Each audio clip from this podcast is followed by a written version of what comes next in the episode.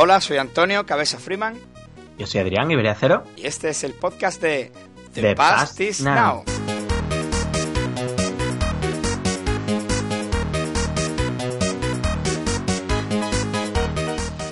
Bueno chicos, pues aquí estamos otro, otra tarde en otro programa que, que os traemos desde vuestro blog favorito de Past is Now. Conmigo está Adrián. Adrián, ¿qué tal? ¿Cómo va por ahí la cosa? ¿Qué tal? Muy bien, muy buenas. Aquí estamos echando otro podcast, el segundo de, esta segunda temporada de Pagis Now. Y bueno, traemos unas pocas de cosillas, ¿verdad, Antonio? Sí, además muy contento, ¿verdad? Con el, con el primer podcast que ha tenido muy buena muy buena repercusión. Nos habéis dicho que os ha gustado mucho, que nos habéis dado mucho apoyo, muchos comentarios.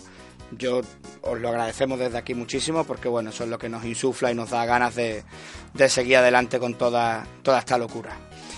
Y bueno, Adrián, ¿qué traemos para, para hoy? Pues vamos a dar un pequeño repasito por, el- por lo que está ocurriendo por el mundillo durante estas semanas, ¿no? De- del mes de septiembre. Vamos a destacar unas poquillas de cosas. Vamos a también hablar de, las entradas que hemos estado escribiendo para el blog durante este mes. Vamos a recordar alguna cosilla más y también vamos a, a hablar sobre un tema que nos han propuesto que ya más adelante os contaremos. Bueno, pues estas las noticias que queremos destacar que han surgido en el mundillo eh, hace recientemente, pues una de ellas de las que más le gusta a, a Adrián porque está loco por comprarse una Switch y no Sí, sí, sí. yo estoy ahí, sabes que me gusta mucho, pero estoy intentando un poco controlar mi vena consumista que, que quiere quiere comprarla ya. No quiero esperar ni un minuto, pero pero me estoy me estoy aguantando un poco. Y La verdad que es que, que es que ha cambiado mucho el panorama en unos meses, sobre todo en lo que van a ir lanzando de aquí en adelante. Y tengo un hype que no puedo. Por suerte probé The Legend of Zelda Breath of the Wild, que nada, jugué como cosa de 40 minutos y es, una, es un juego que vende consola totalmente. Y, y me encantaría tenerla solamente por tener la oportunidad de jugarlo. El Zelda es el que a mí me vuelve loco, ¿eh? que como sabes me gustan mucho los juegos de Link y los he jugado prácticamente todos, menos, como siempre me dice la gente, los buenos. No he jugado ni el, ni el Ocarina of Time, me lo he completado, y el Mayoras me lo, me lo regalaste tú precisamente. En-. ¿Fue en Navidad o mi cumpleaños? No recuerdo ahora. Fue en Navidad, Pues no, no sé, como las dos cosas están muy cercanas, la verdad que no lo recuerdo, pero es la edición coleccionista de, de la Nintendo De 3DS. 3DS, pues esos son los dos, bueno, los dos que tengo colgados y, y el Minis Cap que estoy liado con él. Estoy liado con él ahora mismo. Pero ya te digo, es un- uno de los que me llama la atención de la, de la Switch, vamos, sin dudarlo, es, la, es el Zelda. Pero sí. creo que han presentado un par de cosillas, ¿no? Uno. Bueno, ha, ha habido varios juegos que han presentado, pero ha habido uno Claro. que a mí me ha gustado mucho, que creo además que a ti te estará, por, por lo que te gustan los, los JRPG, te estará volviendo loco. Sí, vamos, eh, los Topaz Traveler, ¿no? Los Octopath Traveler. Sí, sí, vamos, eh, tiene una pintaza brutal, eh, sobre todo lo que es en el aspecto gráfico, que tiene un, un rollo que no, que no, por lo menos yo personalmente no he visto juegos con ese tipo de estética. Y bueno, son de los creadores de, del juego de Nintendo 3DS, el Bravely Default. Sí. Y la verdad que tiene pinta de ser una maravilla JRPG para el año que viene. El rollo ese que lleva, ¿no? De mezcla 3D y 2- y 2D, así con pixel gordote y demás. La verdad que, que pinta a, a rola a añejo. A A ver, es- eso, te iba a decir, porque yo sé que los juegos así te, te gustan mucho, los juegos que, que se ven así tan, tan retro, tan, tan antigüetes, pero este tiene un tema que parece que es un, vamos, se nota que es un juego nuevo, pero efectivamente al verlo me recuerda a juegos como Chrono Tiger o como Secret of Mana. Secret of Mana es el que más me, me ha recordado, un poco su estética, aunque este es un poco más oscuro, pero ¿verdad? Trae ahí un Sí, supongo- yo creo que es porque, no sé, tiene como ciertos toques Super Nintendo. Más que nada, no sé, creo que es por el, por el tipo de, de color utilizado, creo yo. Además de, hombre, recuerda mucho también a, a, por ejemplo, los juegos de, como tú dices, ¿no? De Chrono Trigger y demás, que son juegos que tienen una estética que hacía Squaresoft en aquella época, como por Sí. ejemplo en el Final Fantasy IV, Final Fantasy V y Final Fantasy VI. Entonces, ese tipo de color, ese tipo de píxel concreto, ¿no? De cómo están la estructura de los personajes y demás, se asemeja mucho a eso que me dices, de, que se parece mucho a Chrono Trigger, a Secret Mana, tiene ah, mucho ese rollo. Esa estética me gustaba un montón, pero pero un, me parece súper llamativa y incluso en, en, la intro del Secret of Evermore, cuando el juego empieza, hay una intro así en color sepia, ¿sabes? De la ciudad Tío, me, encanta, tengo muy buen recuerdo de ese juego, Vamos, ya lo, lo comentamos la vez anterior, pero incluso de ese detalle de la intro en sepia, me ha recordado mucho ese, ese velillo, ¿sabes? Pero bueno, sí que es verdad que este se ve que, que, va a ser un juego que tiene pinta de juegazo. ¿eh? Este juego es el que me, me ha llamado la atención de la Switch sobre todo, sí, sí. Vamos, eso por lo menos es lo que pinta. A mí también la verdad que me ha, me ha llamado mucho la atención desde que se anunció en la segunda parte de, de Xenoblade Chronicles, el Xenoblade Chronicles 2. No jugué el primero. pues te lo, vamos, te lo, tienes que jugarlo. Es un juegazo y para mí uno de los mejores RPG que han sacado en los últimos 10 años. vamos, para mí es el mejor RPG que sacaron en Wii, que no son pocos ni tampoco son muchos. Eh, hay unos cuantos muy buenos, por ejemplo, como también de las historias. Y, la verdad que esta segunda parte pinta muy bien porque se ve que se aleja mucho de, la, de lo que sacaron en el Xenoblade Chronicles X, que sacaron en, en Wii U.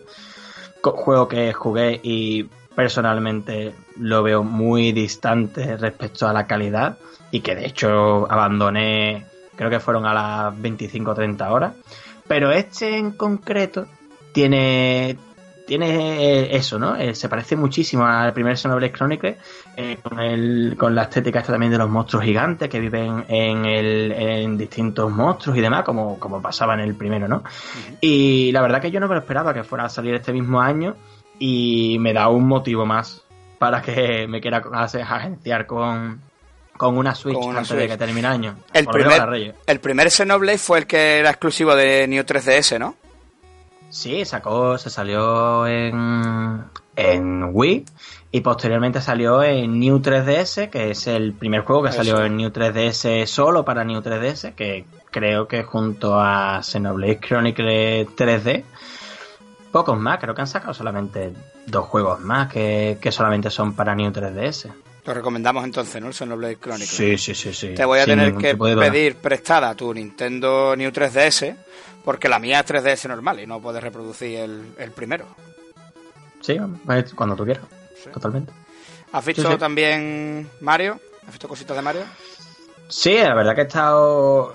Vamos, he visto el tráiler nuevo que han sacado en el Nintendo Direct y, y la verdad que llama mucho la atención, sobre todo porque creo que el colorido es muy bonito, muy llamativo también creo que da un poco de, de, de tuerca ¿no? a todo lo que se mostró en, por ejemplo, Super Mario 64, o también me recuerda mucho a, a Super Mario Sunshine, y la verdad que mola mucho, pero creo que de todo el trailer que se vio, creo que, que no es la noticia que más han destacado en, la prensa. ¿De qué, ¿De qué se ha hablado sobre todo? Lo que se ha hablado más de Super Mario ha sido de sus pezones. Es increíble. ¿eh? Es la noticia. O sea, eh, no sé, es bombazo. Es como la noticia más interesante de Super Mario Odyssey desde que salió, ¿verdad? Es me, resulta increíble ¿eh? que se hable de esto más que... Es increíble, o sea, es que yo he visto titulares que, que es confirmado Super Mario tiene pezones. Eh, eh, mira, hablaba, hablaba con, con, Max, de Max Te Cuenta, hablaba con él estos días atrás, él está ahora de vacaciones, pues en estos días atrás hablaba con él sobre los juegos de Nintendo y cómo Nintendo consigue darle la, la vuelta siempre a sus propios juegos y los vuelve a sacar con un lavado de cara muy bueno y te vuelve a dar sobre el mismo personaje un, valor añadido del juego. Te quiero decir, todos los Zelda, aunque son todos lo mismo, el elfo de Irule otra vez, otra vez vuelve a las casas, otra vez a coger garrón y tirarlo, todos tienen un punto diferenciador, ¿vale? Que los hace magníficos. Con Super Mario te pasa lo mismo. Todos los Super Mario tienen algo diferente que te llevan a que el juego sea único, ¿no? Y este en concreto, el Odyssey, es que es espectacular. Pues que de todo esto lo interesante de la noticia sea que Super Mario tiene pezones, parece... Bueno, también ha ido un poco más porque, claro, eh, la Game Boy Advance SP eh, hay una hay un modelo que tiene como, vamos, el modelo tribal, ¿no? Que tiene como un tribalito y demás, porque en aquella época pues se llevaban los tribales, ¿no? Y se ve una imagen promocional que se ve a Super Mario con remangado y se le ve el tatuaje. Entonces, también la segunda parte de la noticia es que Super Mario en este videojuego no tiene el tatuaje del tribal. Muy grande, ¿eh? Sí, sí, sí. Eso sí me parece un detalle, pero eso sí me parece un detalle destacable, verás que la comunidad fan se haya dado cuenta de un detalle como ese y le echen de menos el, tribal que salía en la Game Boy Advance SP. Mira, me parece un detalle de que la comunidad está muy, pendiente, ¿vale? Efectivamente, un detalle muy friki, pero que tiene pezones, madre mía. Viendo además las maravillas que hace con, con esa gorra. Vamos, es que... ¿Sabes cómo se llama la, gorra? ¿Cómo se llama la gorra? La gorra se llama Capi. Capi. Capi. Pero Capi. Capi como. Como el que. Como que jugaba en el Betis. Lo estás pensando, como Capi del Betis. Sí, sí, sí. Capi es un personaje que viene del mundo de los, mundo de los sombreros y es un personaje nuevo en el mundo de Mario. Y tengo muchas ganas de usarlo, eso de poder ir lanzando ah. la gorra y. Tiene muy, muy buena entonces, entonces, pero espera, ¿esta gorra es nueva? ¿O, ¿O, esta gorra llevaba con él toda la vida y ahora de repente tiene ojos y de repente es su colega? Por lo que tengo entendido, Capi es un nuevo personaje. Un misterioso ah, personaje de un país nuevo que se convierte, bueno, se convierte en la gorra de Mario, ¿vale? Pero ah. se convierte en su gorra, no era su gorra de antes, ¿vale? Entonces ahora va usando la gorra para tirarla. Bueno, con la gorra incluso puede impulsarse para saltar, puede tomar el control de otros enemigos, pero por ahí he visto una imagen de un tiranosaurio, o sea, ya te digo, tengo, tengo muchas ganas de probarlo.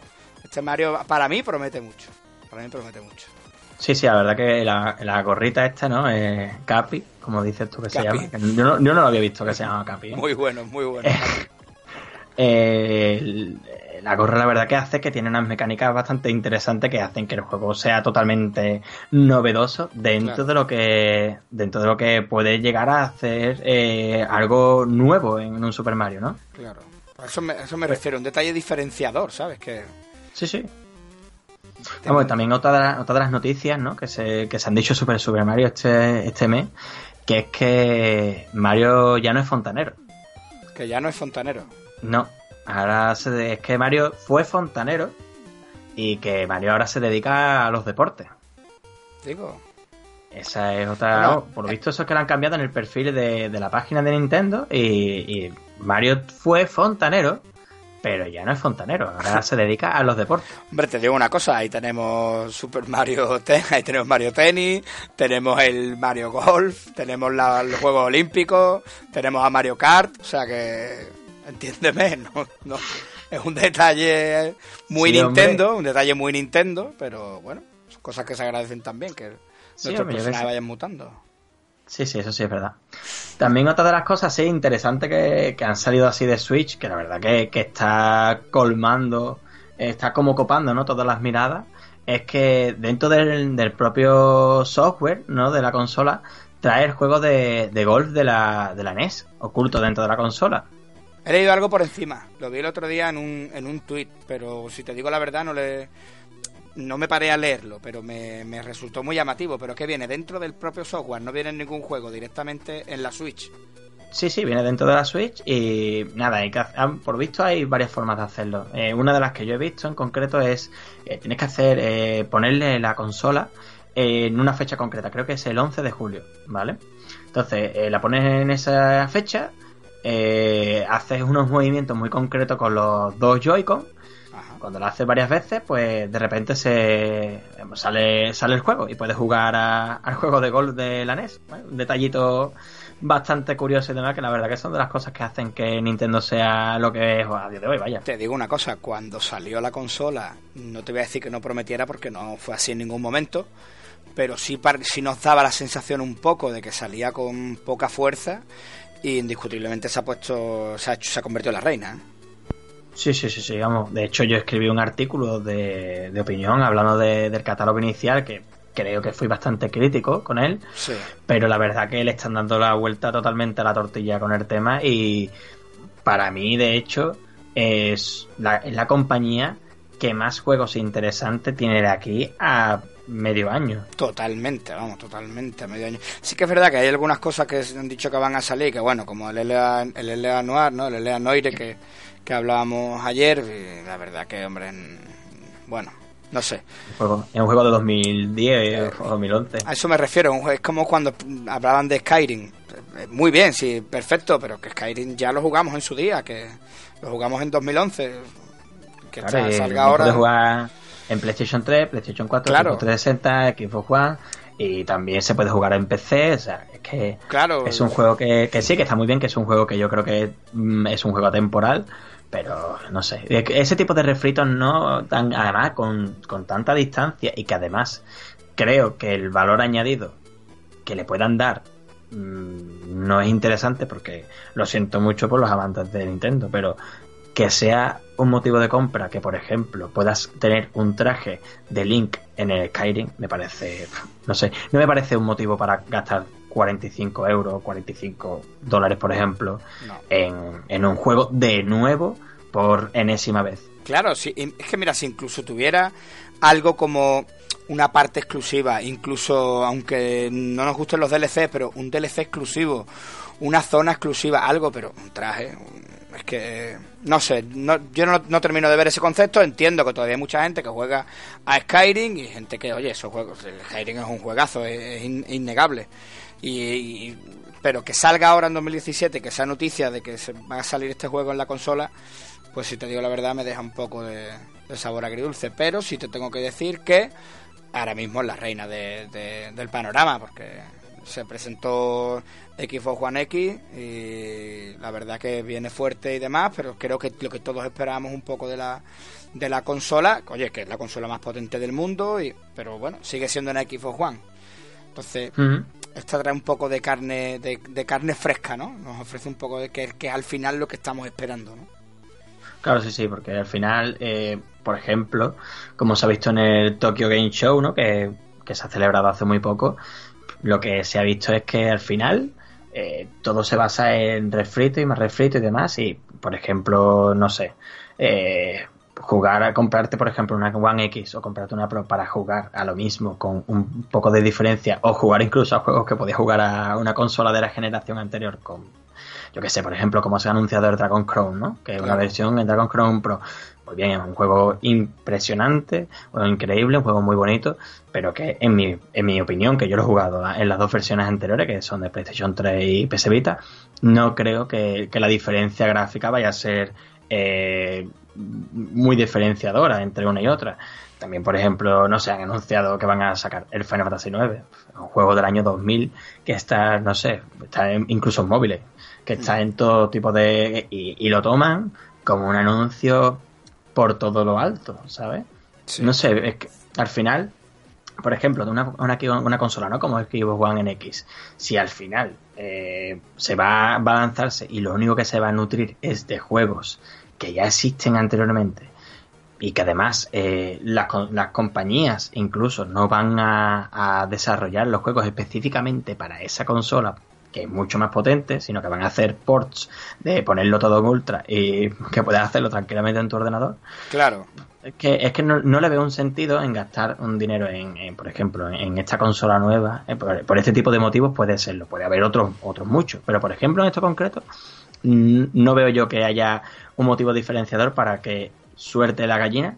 Y sin embargo, Switch está haciendo las cosas totalmente diferentes. No obstante, si te digo, ¿eh? me parece que Microsoft, el paso que está dando con el tema del Game Pass y el tema del Play Anywhere y compartir los juegos con la tienda de Windows, incluso que haya un crossplay, me parece que ese es el paso adelante a que las generaciones de consolas como tal terminen, ¿sabes? Que no tengas que cambiar eh, el concepto que tenemos ahora mismo de comprar una consola, insertar el disco, poner el cable con la tele, eso va a desaparecer va a desaparecer. Lo hablaremos en otro podcast porque esto da mucho que hablar, el tema del Netflix de los videojuegos, como también se ha, se ha comentado en estos días, que, que juegos como FIFA, ¿no? Pues por una cuota al mes siempre tendrás el juego vigente y actualizado y es, es verdad que hacia eso es hacia lo que tiende el mercado. Habrá que ver ahora qué forma le darán, qué forma le darán y cómo dará el pago pero sí que es verdad que ese tipo de formatos es lo que va a destruir o va a terminar con las generaciones que, si te digo la verdad, hacen que ocurra esto, que, en una misma generación salgan tres máquinas diferentes. Entonces, al final, mira, ahora han lanzado un, un renove nuevo con de PlayStation 4. Entregas tu Play y 129 euros sacas una Play 4 Pro. Mm, es que no me interesa. Yo no tengo un televisor 4K, no, no creo que le vaya a exprimir tantísimo a la consola como para... Lo que más me interesaría sería coger la garantía de nuevo, empezar de cero, ¿vale? Los dos años de nuevo. Pero ya está, ese sería el único motivo. Oye, que entiendo y respeto a todo el que ha cambiado una consola por la otra, entre otras porque ha cogido el VR, porque ha cogido mayor velocidad, porque tiene una tele 4K, todo eso lo comprendo. Pero al final son los mismos títulos que podías comprar para la otra consola. O sea, no te están ofreciendo un valor añadido, algo, algo nuevo. ¿Me entiendes? Claro, y que, además, y que además no hay una diferencia gráfica que eh, No haga un abismo. ese sobrecoste, exactamente, no hay el, el sobrecoste que tiene no es mm, para nada eh, diferenciador. No, no, para no, lo no. que está- O para sea, lo que estás abonando de diferencia. Recuerda cuando teníamos Play 1 y nos hicimos con la Play 2 y pusimos un juego. O sea, alucinamos con el, con el salto que había. Cuando soltamos Play 2 y cogimos Play 3, había un salto también enorme. Enorme. Eh, claro, en este caso es que la consola es la misma. Entonces, pues bueno, ya te digo, esto de las generaciones y demás, creo que puede dar mucho pa- que hablar y, y- y deberíamos de, de tratar el tema alguna vez aquí en el podcast y invitar a alguien, decirnos un poco qué pensáis también sí. sobre sobre este tema de las generaciones y demás y, y creo que deberíamos de recopilarlo Adrián y traer traer un, un podcast sobre esto exclusivamente. Sí, sí, sí.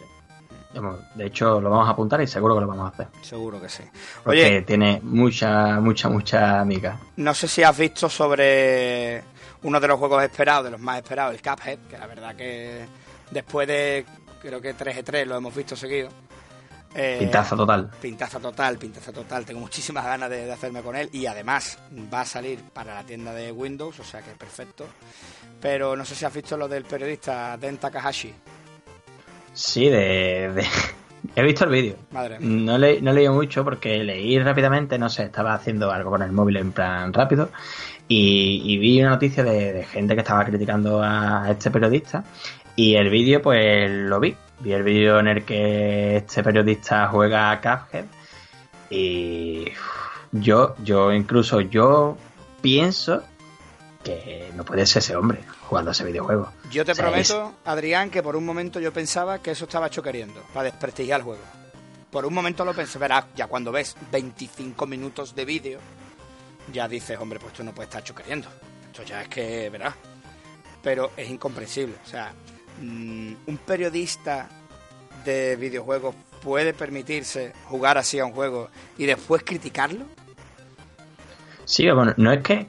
Ya es que yo no puedo considerar que, por ejemplo, tú puedas ser periodista y que, por ejemplo, tú seas malo jugando en videojuegos. Claro. Pero, porque puedes ser malo. Incluso el juego que juegas no es tu tipo o no es tu género y no se te da bien. Por ejemplo, a mí los shooters no se me dan especialmente bien, pero los juego. Pero el tema es que no sé Pero- cuánto tiempo tarda. Hay un salto que tiene que dar, que, que hay como una especie de, de montículo en la izquierda, pequeñito, y otro montículo grande en la derecha. Y tiene que saltar al montículo. Saltar, hacer un dash, ¿no? Un, Sí, un el- salto en horizontal. El, dash, dash típico, el típico doble salto, para que nos entendamos todos. El típico salto en el Y- aire. Y ese hombre no comprende que tiene que hacer eso y se lleva como, no sé, 10 minutos, 15 Pero- minutos. que- Pero es que yo no sé, yo pienso que no estaría echando cuenta o no sé, o, o no, no, no sé. Pero, Pero es, es que Adrián- impresionante. Es intolerable, intolerable. O sea, incluso otro otro periodista también lo, lo criticó, fue por, por ahí saltó la polémica en Twitter. Y claro, él mismo decía, pero su propio compañero de profesión decía que esto no debería permitirse que un crítico de juegos jugase a los juegos. Claro, ¿qué pasa? Después vemos los análisis que vemos. O sea, Claro. mira, hay una, hay una cosa que, que- que creo que, que se está dando en el, en el medio y es que al final cuando yo tengo que ver un juego o una crítica de un juego, prefiero ver a un youtuber o prefiero ver a un blog pequeño o un podcast que me hable sobre ese juego, sobre las temáticas, las dinámicas de ese juego, que leerlo en una revista. O sea, incluso el- otro día lo comentábamos nosotros, ¿no? Vandal, que es el medio que más nos gustaba, ya hoy en día empieza a hacer análisis de otra manera. Entonces, Sí, sí. ¿nos merecemos eso los jugadores? ¿Vemos realmente lo, el tratamiento que se le da al juego? ¿Lo vemos plasmado en esos análisis que, que hacen? Pero yo creo que Vandal está siguiendo la corriente que hay en muchísimos otros medios. Efectivamente. No, no es por desprestigiar otros medios en absoluto, pero por ejemplo, medios como Alfabeta Juega, eh, 3D Juegos, eh, páginas así grandes que, claro, tienen son una empresa, tienen a trabajadores que son periodistas, otra gente que son eh, community manager y demás, que necesitan atraer eh, visitas con, con, eh, con, reportajes clickbait. Por ejemplo, como confirmado eh, Super Mario tiene pezones, cosas así, ¿no? Claro, claro, ese tipo de periodismo está, está arrastrando a, a los demás porque entiendo yo que empresas como Vandal están viendo que los demás se están llevando el gato al agua claro. y, el, y el saco lleno de dinero, por así decirlo, ¿no? Para, para lógicamente, mientras más visitas tengas, pues más beneficios vas a tener. Sí, pero yo creo que al final se le, se le, se le da en contra, se, se escupen en la cara a ellos mismos porque resulta que al final los jugadores se dan cuenta Claro, nos damos cuenta y vemos que no queremos. Hay artículos que están vacíos completamente, no dicen nada, hablan en círculo. No dicen nada. No terminan de decir absolutamente nada sobre el juego. ¿Quién es el creador? Una radiografía. El creador es tal, la empresa es tal, mmm, es una secuela de tal o es una precuela de tal, o... y se acabó. No me da ni un dato, ni un. lo que voy a experimentar, no sé. Cuando revistas antiguas, la difunta Superjuegos, por ponerte un ejemplo, tú abrías la, uh -huh. tú abrías la Superjuegos y todo lo que veías era experiencia de juego. Todo era experiencia de juego. Ahora verás porque hay un mapa y te va a sorprender y ten cuidado aquí y te daba algún consejo. Oye, no tires tus pócimas, no te deshagas de tal. Que eso no pasa hoy en día. Para ver eso, tienes que acudir a cualquier youtuber que hacen trabajos sensacionales o a cualquier blog pequeño que hacen trabajos sensacionales para poder ver un poco de, de miga, ¿no? Para poder verle un poco las tripas al juego. Si no, solamente le vas a ver el, el aspecto externo. Sí, sí. Bueno, pero claro, que al final, por ejemplo, mira, eh, me llamó mucho la atención que recientemente eh, se, se, vamos, sacaron el análisis de Pro Evolution Soccer 2018 sí. Y lo sacaron sin darle nota. Sin darle o sea, nota. Sin darle nota. Eh, la nota estaba en rojo, ponían nota y no había nada. En el círculo, ellos ponen un círculo, ¿no? Sí, de, sí. En banda, ¿no? Ponen un círculo en el que ponen la nota, ¿no? Eh, y el círculo estaba en rojo y no ponía nada. Entonces ellos lanzaron eh, un análisis sin nota. Entonces pasó que al cabo de los 5 o 6 días o incluso una semana le pusieron nota. Entonces eh, ellos están eh, presentando un análisis de un videojuego el cual no han jugado lo suficiente como para darle una nota, pero sí para poner como titular que es el análisis del juego. Entonces, claro, claro ellos se Ah, adelantan para se adelantan a los demás para tener más clics aunque no hayan terminado de jugar el juego. O sea, es es increíble, o sea, la, la lucha que tienen así y demás y que después ponen una nota concreta, es que si tú ya has puesto un análisis y, y supuestamente tu análisis tienes que si vas a ponerle nota, ponle nota ya. Ya, y claro. si no la y, y si no la tienes y si no la has jugado, no lo hagas. Mira, también ha pasado, por ejemplo, en Vandal, ¿no? Que han publicado un análisis una semana más tarde. Es un juego un poco más, creo que era, creo que era un Monster Hunter, no, no te sabría decir al 100%. Sí. Pero tardaron un poco más de lo habitual, ¿no? Eh, ¿Por qué tardaron más de lo habitual? Porque era un juego que requiere muchas horas. Claro. Entonces, para poder hablar con propiedad, tienes que jugar las suficientes horas. ¿Por qué no hicieron lo mismo con Pro Evolution Soccer? Porque Pro Evolution Soccer es Vende. un juego de masas. Claro, un vende consola, totalmente. Exactamente. Entonces, eh, por ejemplo, no sé, volviendo al tema de, de Takahashi, ponen a cualquier persona que, que juega un videojuego, eh, aunque sea de cualquier forma, publica su vídeo para tener visitas y además hace un análisis de un juego que no es capaz de jugar con ningún tipo de habilidad. Bueno, con ningún tipo de habilidad, que no es capaz de jugar No es capaz, como, no es capaz. no sé, o sea, es que, es que, es que no sé, es que como- es demasiado. No, es como darle el mando a, a mi hija que tiene cuatro años. O sea, me pareció espectacular. Me pareció espectacular cuando lo vi. Ya te digo, al principio pensé que era una especie de boicot, que era algo queriendo, que era. Vamos, me parecía increíble que un periodista fuera a, manejarse así con el mando, claro.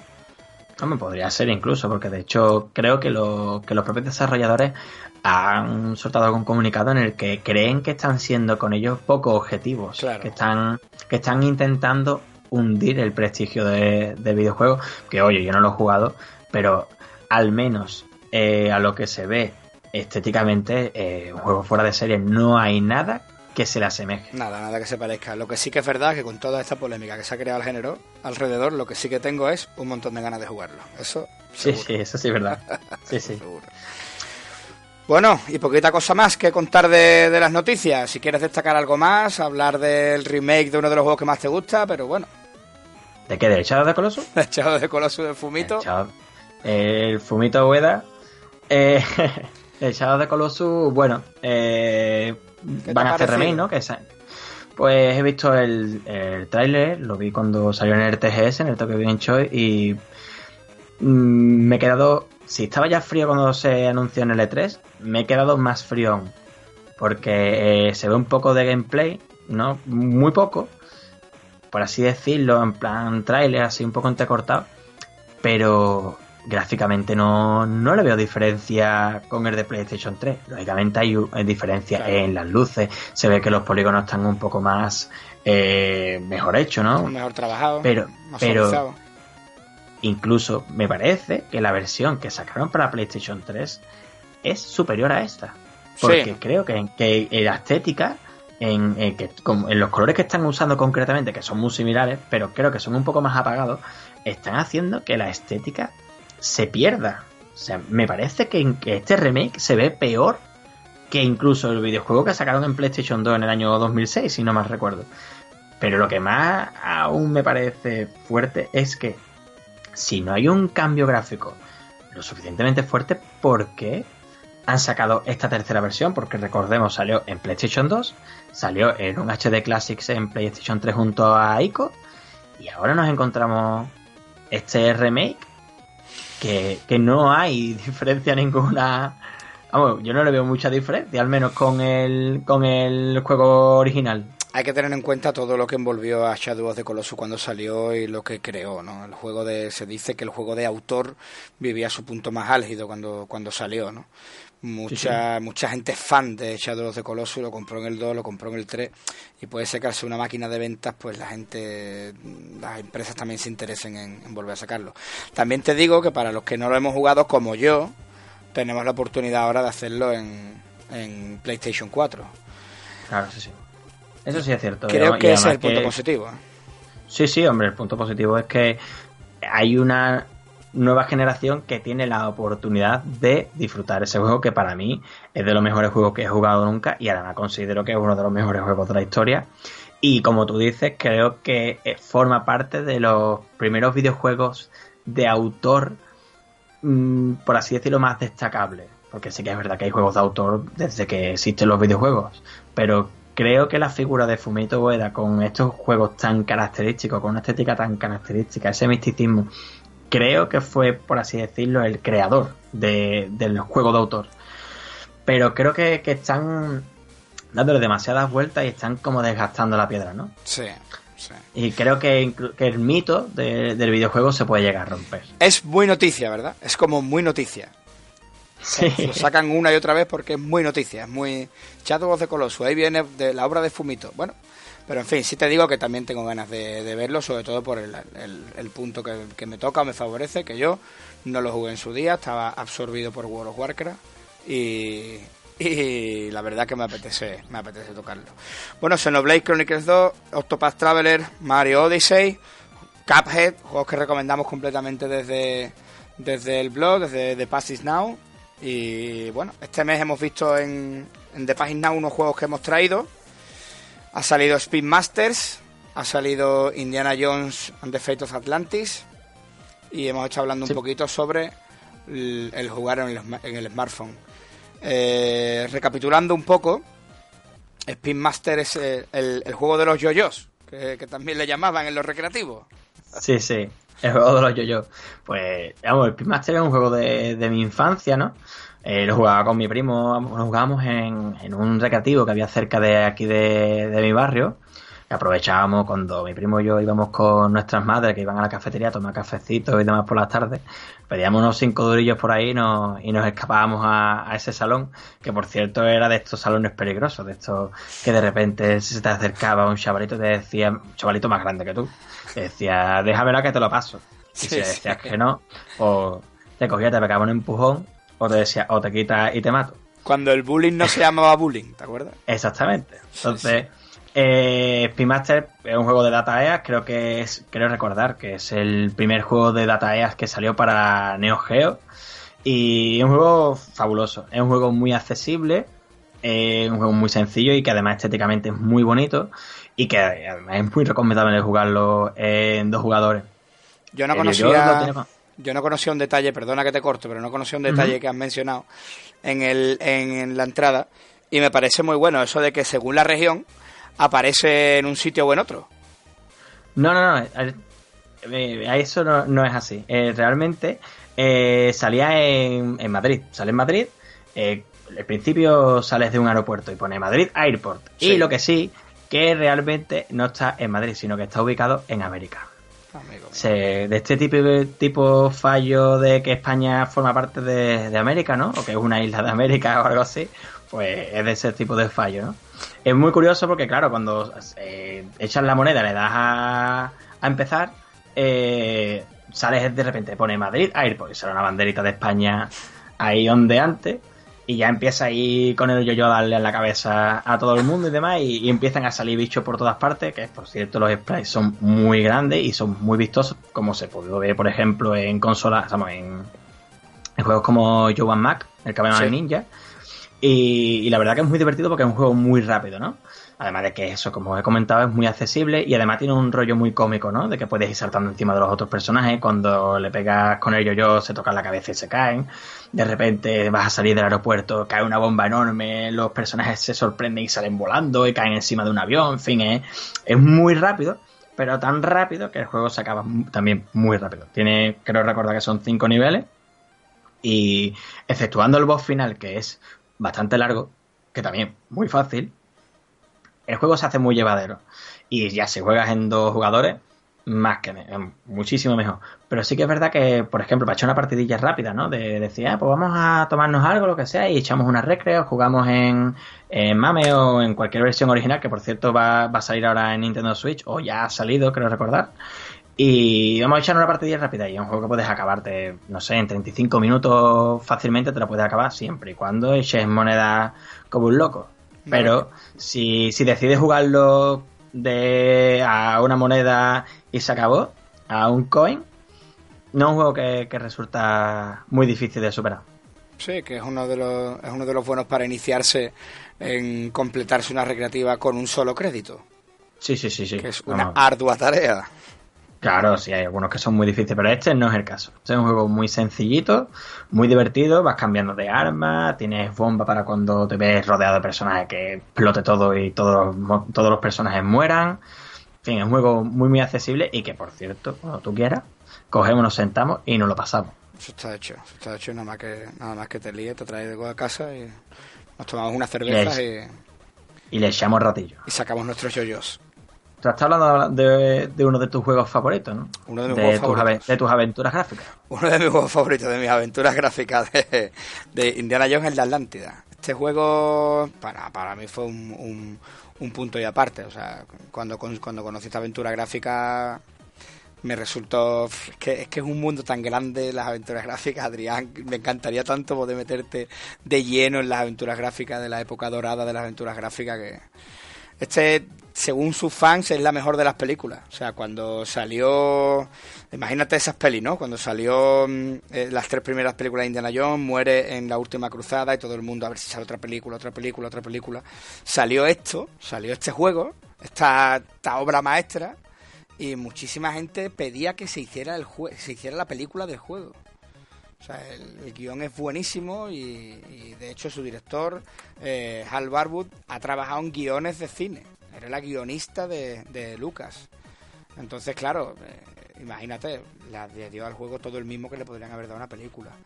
Claro, el único problema que hay es que las películas de indie piden que, que los guiones sean originales y exclusivos del cine y claro, en este caso pues no se pudo llevar a, la gran pantalla, pero es una excelente aventura gráfica, la tienes que multiplicar en, por tres en su duración, porque hay tres maneras de, pasarte el juego. Yo lo jugué con, con mi primo Joaquín, éramos dos, vamos, teníamos no sé si nueve y diez años o, algo similar, o diez y once años, y escucha, con diferencia una de las mejores aventuras gráficas que, que han existido, en diferencia. Vamos, yo ah. recuerdo que a mí me has hablado muchísimas veces de este juego. Es que, además, cuando estuve estuve en Grecia de viaje y fuimos a visitar la ruina, ¿vale? En Grecia, imagínate, hay piedras por todos lados. Y cuando llegamos a la ruina me llamó la atención que las ruinas de Nosos que salen en el juego son clavadas, o sea, obviamente están inspiradas en las reales, ¿no?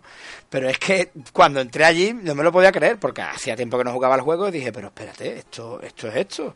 Y estos son los cuernos con los que calibra el material de topografía y esta ruina de las columnas rojas es la que aparece en el juego y este mosaico también me suena haberlo visto. Entonces, siempre Indiana Jones, ¿no? Las películas también lo hacen, ¿no? Mezclar realidad con el mito, ¿no? Juega un poco con eso. Y bueno, siempre, por supuesto, eso consigue, nos, eriza la piel, eso consigue que, que, nos meta de lleno. Y ya te digo, este juego. Este juego es espectacular. Si, si puedes y tienes la oportunidad, no, no es de los que tienen los puzzles absurdos, ¿vale? Porque es algo que me gusta poco de las aventuras gráficas cuando tiene puzzles que se resuelven de manera absurda.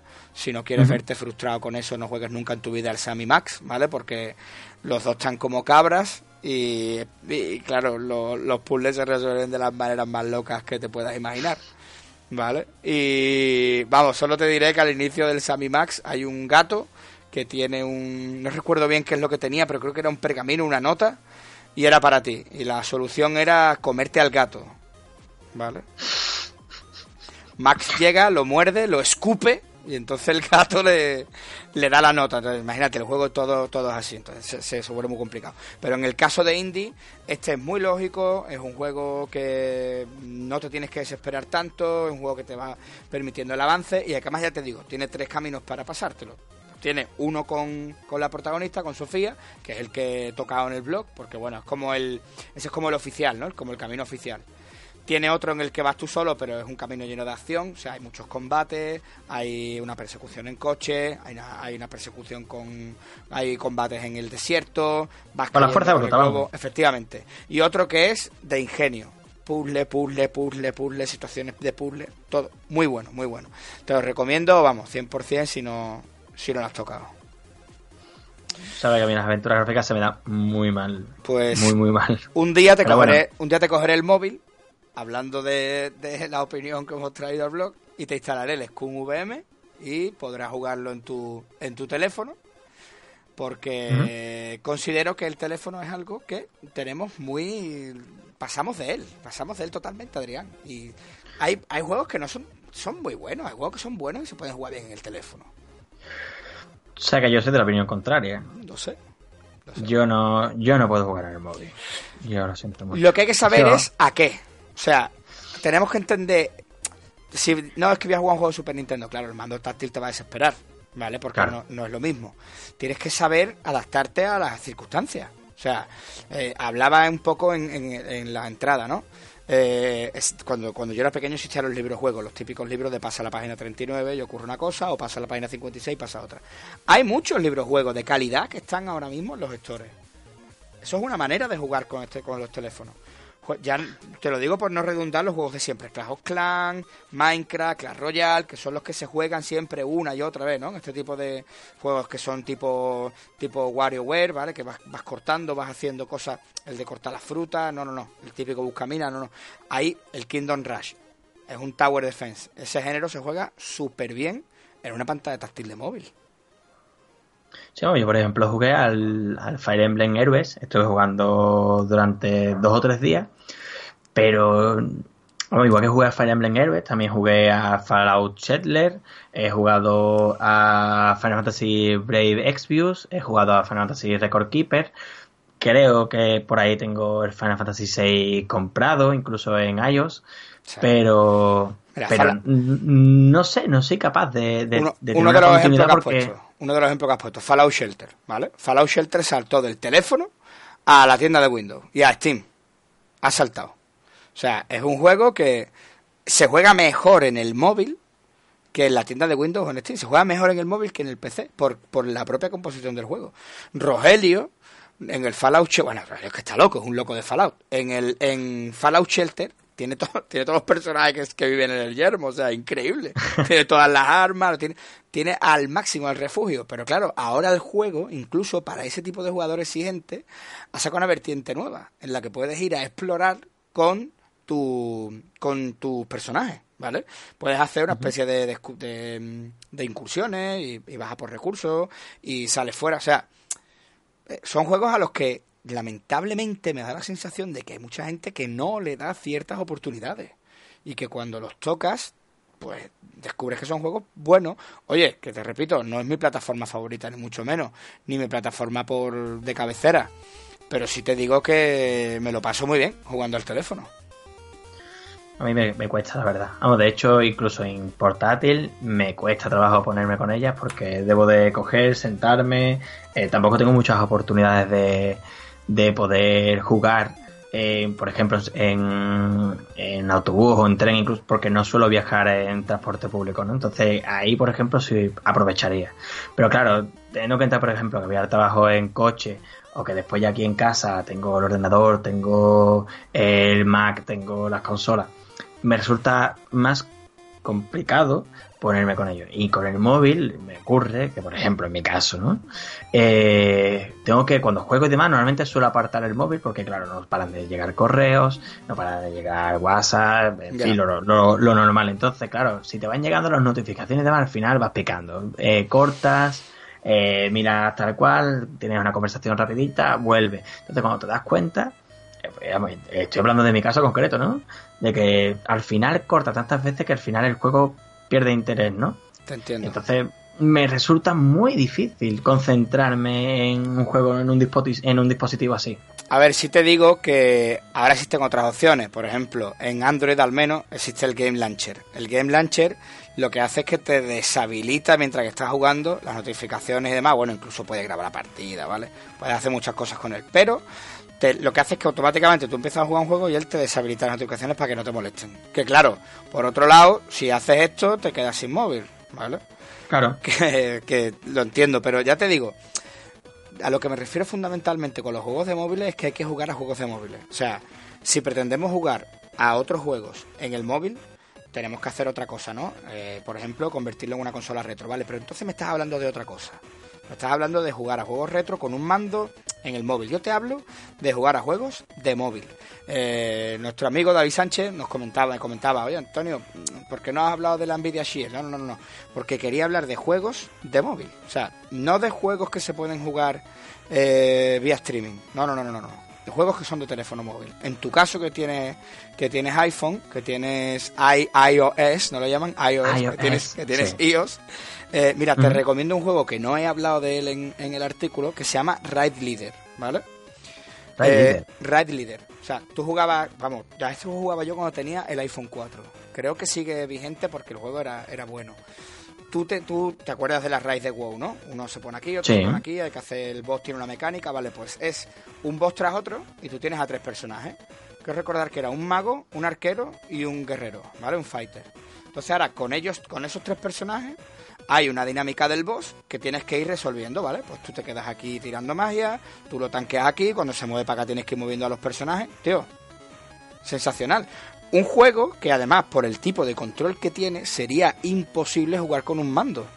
Porque tendría, no puedes cambiar de personajes tan rápido como con los dedos arrastras por la pantalla. A eso me refiero. A, sí, juegos que están diseñados específicamente para jugar en móviles. Efectivamente, Super Mario Run Super Mario Run me hace mucha gracia. No es que es muy fácil. Si tú no lo tocas, Mario sigue andando y, termina la fase. Pues mira, no, perdona. Yo lo tengo, lo adquirí y tengo la primera moneda de todas las, de todas las fases, ¿vale? Ya solamente la primera moneda en muchas fases es como los niveles especiales de Super Mario Land, ¿vale? Que sé que a ti te gustan un montón porque son difíciles. Porque eso es, eso es el Super Mario de verdad. Eso es realmente el Mario, no lo que has jugado antes. Lo que has jugado antes era muy sencillo, ibas saltando y demás y te has pasado el juego fácil, ¿vale? lo interesante de este juego es coger las monedas. Bueno, pues de la primera moneda las tengo todas. De la segunda tengo la mitad, pero es que de la tercera tengo como 4 o 5. ¿Son imposibles? No, imposibles no son, pero hay que tener mucha habilidad. Y volvemos a lo que hablábamos al principio del podcast de los juegos de Mario. Siempre tienen ese carácter diferenciador que hace que el juego sea único. En este caso, Mario no para de correr. ¿Vale? Que no pare de correr no implica que, oh, es que mata a los monstruos automáticamente, es que tal, sí, sí, sí, sí, sí, pero escúchame, que tienes que saltar sobre el monstruo para potenciar el salto, que tienes que saltar justo en este momento para cogerte aquí, que tienes que evitar caer por este túnel, que tienes que caer por este tubo, que, que hay un salto que te lleva a pasar por otro sitio, entonces requiere de, una habilidad que tienes que tener como jugón. Si no, es imposible que lo complete. A eso me refiero, juegos que se han diseñado específicamente para, para el terminal. Pokémon Go. O sea, Bueno, ya no juega nadie a Pokémon Go, ¿no? Ahora nos dirán, sí, yo juego. Vale, vale. No juega tanta, no juega tanta gente, ¿vale? A Pokémon Go. Nosotros éramos unos locos de Pokémon Go. O sea, acuérdate cuántas noches nos hemos ido a cazar Pokémon, ¿vale? Sí, sí, a cazar Pokémon hasta las 6 de la mañana, vamos. Era una excusa para ir por la calle bebiéndonos un litro, pero hemos ido a cazar Pokémon, ¿vale? Entonces, te quiero decir, ese juego estaba concebido para jugar en el teléfono. Si en vez de un smartphone hubiera sido una Nintendo 3DS, el juego no es igual de bueno. No, no, no, en absoluto. Para nada. No, no, no, claro. A eso es a lo que me refiero. Porque cuando tú has jugado a, juegos, ¿a qué le has dado en el teléfono? Pues ahora que lo has dicho, Pokémon Go creo que es el que más horas le he echado. Después sí, a Fire Emblem Heroes sí he jugado. Y después, eh, pues creo que a Super Mario Run también estuve dándole una buena época. No lo, no lo terminé. Vamos, porque no sé, es que me resulta difícil jugar. Y eh, también he jugado eso, a Final Fantasy Record Keeper, que también estuve dando bastante cañita. Pero al final también eh, lo abandoné, no sé, le echaría 12, 15 horas. Que para mí, hombre, jugar en una portátil es, es tiempo. Pues ya te digo, Pero- te invito a que juegues un juego para smartphone. El Fire Emblem Heroes, si te digo la verdad, a mí no me gustó tanto como otros Fire Emblem, ¿vale? Creo que, este, oye, está muy bien el juego, pero no sé, mm, creo que tiene un valor más nostálgico porque salen personajes de toda la saga que realmente la calidad que tiene el juego como tal, que oye, tiene la misma calidad con Fire Emblem, antes de que me mate, nadie, ¿vale? Pero prefiero jugar un Fire Emblem, no, no, no te sé explicar, me gustan más los juegos de las consolas en este caso, pero te hablo de otro tipo de franquicia, o, o bueno, cuando salga el Zelda, que, es, que se rumorea que va a venir, pues imagínate, ese seguro que viene también pegando fuerte, ¿sabes? Pero- sí, sí. Bueno, te recomiendo que pruebes ese, Raid Leader, a ver qué te... Vale, ¿Qué le te echaré parece? un vistazo seguro. Vale, pues aparte de, bueno, ya para terminar, eh, vamos a comentar, ¿no? Que Diaboli Gaming Sí, nos, ha, nos ha propuesto un tema de, Diaboli. de opinión. O sea, Diaboli, ¿no? sí, sí, Tiaboli. Eh, es que yo, yo pensaba que era Tivoli la primera vez que lo vi. También pensaba que era Diaboli, pero bueno. Diaboli Gaming. Es Diaboli, que por Diaboli. cierto no- le pregunté que, que por qué era su nombre y dice que lo va a explicar en un vídeo. Vamos a ver. Dice que es la mezcla de su nombre y su instrumento favorito. El instrumento está claro, el violín. El, el instrumento está claro. Y el nombre ya no sé, se llama Tiago, no tengo ni idea. O sea, ya... O, Ma- o Matías. O Matías, No sé. o Matías. habrá, que, habrá que preguntarle cuál es, pero sí. La verdad Pues que... Antonio, el tema que nos ha propuesto es hablar de algo que estuvimos hablando por así por encima de en el podcast anterior que fue de que si va a haber o no un Half-Life 3. Efectivamente. Parte de Dejamos abierto que, que nos diera la gente su, su feedback sobre el podcast y aunque hemos tenido mucho, eh, os animo a que cuando tengáis algún tipo de, de feedback, por favor nos escribáis o como en este caso ha hecho Tía Violi, nos mandéis un pedazo de vídeo de YouTube que aquí en la descripción os dejaremos su canal que vamos, ha sido espectacular, me ha encantado, me ha encantado el vídeo. Y bueno, él contaba un poco eh, que Half-Life 3 no saldrá, ¿no? No saldrá nunca. Yo creo que no saldrá nunca. Yo pienso que no, ya lo dije en el podcast anterior.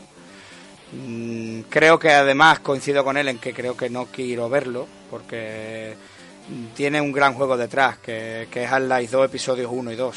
O sea, es que la- las miras están muy altas. Ha pasado demasiado tiempo. Tiene que sacar una obra maestra.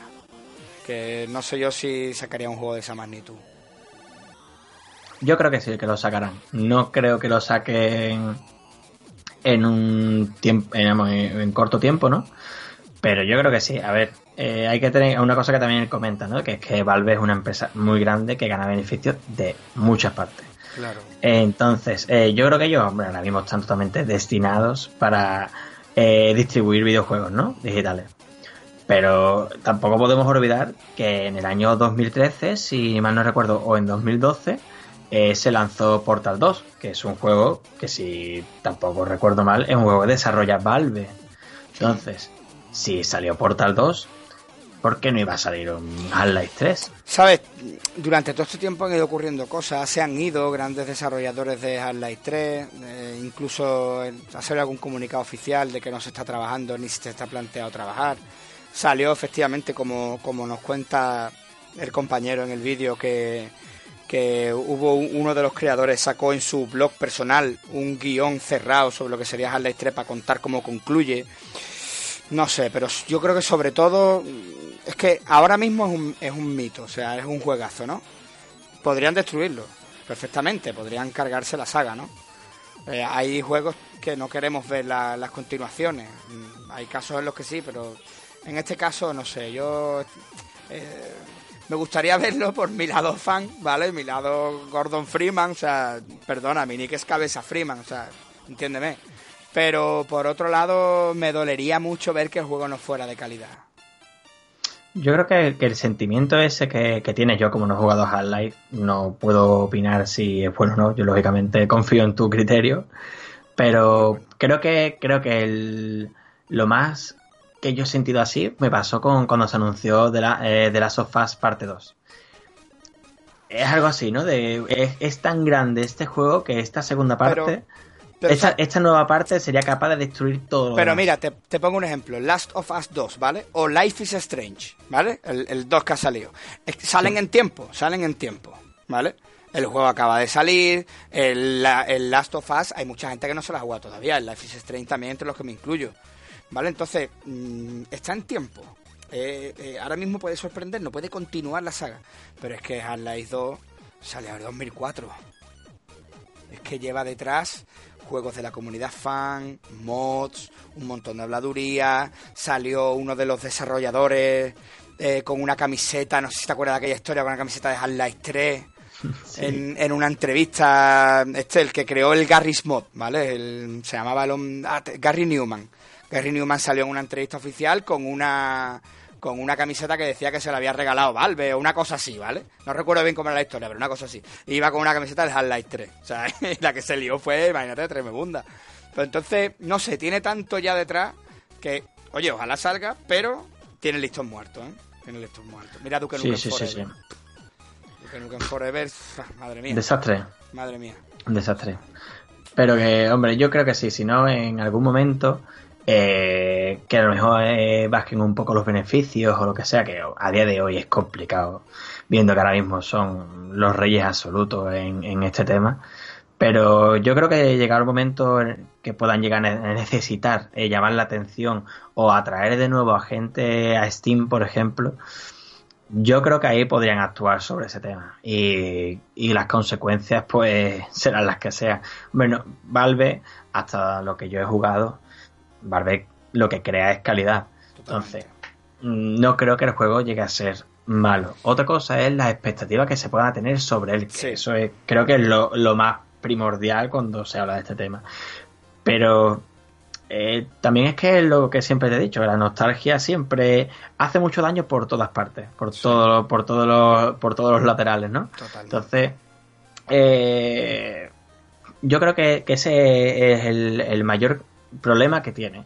Pero yo creo que sí que va a salir. Yo creo que saldrá tarde o temprano. No va a salir en de 2010 a 2020, no va a salir, seguro. Ya lo, estamos, viendo. Esperemos que salga, pero bueno.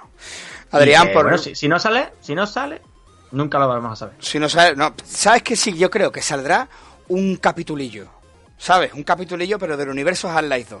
Eso sí me lo creo que salga no el episodio 3, porque no tendría mucho sentido por cómo cierra el episodio 2, aunque bueno, todo se puede, todo se puede andar, pero un capítulo ahí en medio. No sé, como una, historia alternativa, un, rollo Blue Shift, me lo creería, pero vamos, también sigue siendo muy tarde, pero me lo creería, pero bueno. Adrián, que después nos echa la bronca de que se nos va el podcast de tiempo, que si nos vamos una hora, que si no sé qué, que nos lo han dicho por todos lados, ¿vale? Hablamos mucho. No, por todos lados no, lo han dicho algunos. Otros nos han dicho que muy bien, pero, pero ha habido alguien por ahí, eh, no voy a dar nombres para que no, no, desenfade, van a desenfade, ¿vale? Pero sí, sí lo habido. Repasamos un poco, ¿vale? El, por recapitular lo que hicimos el año pasado en The Page Now. Os voy a dejar las entradas en, en, la, en la caja de, descripción. El año pasado tocamos juegos en, el mes de septiembre como Street Hop, el juego de la recreativa de básquet. Eh, Life is Strange, la aventura gráfica que acabamos de, hablar ahora mismo, la historia de Chloe. Uh eh, X4, también estuvimos hablando de él. Eh, también estuvimos hablando de, de Manias Mansion, el Día del Tentáculo. una de tus de tus aventuras gráficas de cabecera. Otro aventurón gráfico que no, que vamos, espectacular, espectacular. También en mi caso estuve hablando de Pan 3, de la tercera parte de Pan, que es un juegazo bastante más asequible que sus dos juegos anteriores. A mí me gusta más el Pan 3, fíjate lo que te digo. me, gusta mucho, el Super Pan me gusta mucho, pero el Pan 3 me gusta mucho, ¿eh? A mí me gusta mucho el Pan 3 y me lo he pasado muchas veces y a día de hoy me lo puedo pasar tranquilamente de una sentada. Totalmente. Es muy, muy facilito, muy asequible. La verdad, mucho más que y ya infinitamente más que el primero, que, es un juego para terminarlo, hay que tenerlo bien puesto. Sí. Y aparte también, pues estuviste en un evento en las NA, ¿no? Hablamos de un evento de la FNAC, del, de que hubo presentación de... Estuvimos con Paco Mulero y con Iván de Todo Game Boy. Y bueno, nos invitaron a asistir a un homenaje a la Game Boy que hubo en la FNAC. Y la verdad que lo pasamos súper, súper bien. Y bueno, y aprovechamos también que Paco Mulero es... Eh, el invitado del, del mes que viene eh, va a estar con nosotros durante todo el mes en, en el blog. Y bueno, pues Paco, la verdad que, te, que te cuento, Paco es súper entrañable, te he contado, me lo presentaste tú. Paco es una extraordinaria persona, muy conocida en el a nivel regional, a nivel local en el mundillo, bueno, local. Paco lo conoce ya media España. y, y ya te digo, lo pasamos súper bien. Me acuerdo mucho de Paco comentó su frustración por, por no ver el, el Altered Beast, que es uno de sus juegos favoritos. O sea, Adrián, el Altered Beast. Sí, sí. Le pega mucho a Paco, ¿eh? Sí, sí, sí, sí. el Paco Mulero, la verdad que, que, es totalmente lógico que sea el primer invitado para el blog. Eh, para mí incluso es un honor porque es un grandísimo amigo. Eh, conoce muchísimo sobre el mundillo y bueno, tiene por ahí un proyectillo que hemos estado colaborando con ellos y demás que, saldrá para el mes que viene, que se llama La Cabina de Nemo, que es un fanzine que, que vamos, eh, habla de videojuegos, de cine, de cómics, de series, un poco de todo el, el fenómeno de todos los fenómenos de masa, ¿no? De, del ocio eh, audiovisual y que la verdad que tenemos muchas ganas de ver el resultado el mes que viene. Pues sí, y, lo veremos, lo veremos aquí a Paco. Así que bueno, nada más, deciros que podéis seguirnos en nuestras redes sociales, ¿vale? Los dos tenemos Twitter, el mío es arroba cabeza Freeman. el mío es arroba Iberecero. También tenéis el Twitter del, propio blog, ¿vale? De BL. Podéis seguirnos en Facebook. Y chicos, cualquier cosa que tengáis, cualquier duda, no dudéis en mandárnosla, hacernos cualquier comentario. Si algo os ha gustado más, si algo os ha gustado menos si queréis que hablemos de algún tema en concreto, incluso si queréis dar vuestra opinión. Estamos a vuestra disposición, ¿de acuerdo? Estupendo. Pues muchísimas gracias por todo y nos vemos pronto. Hasta ahora.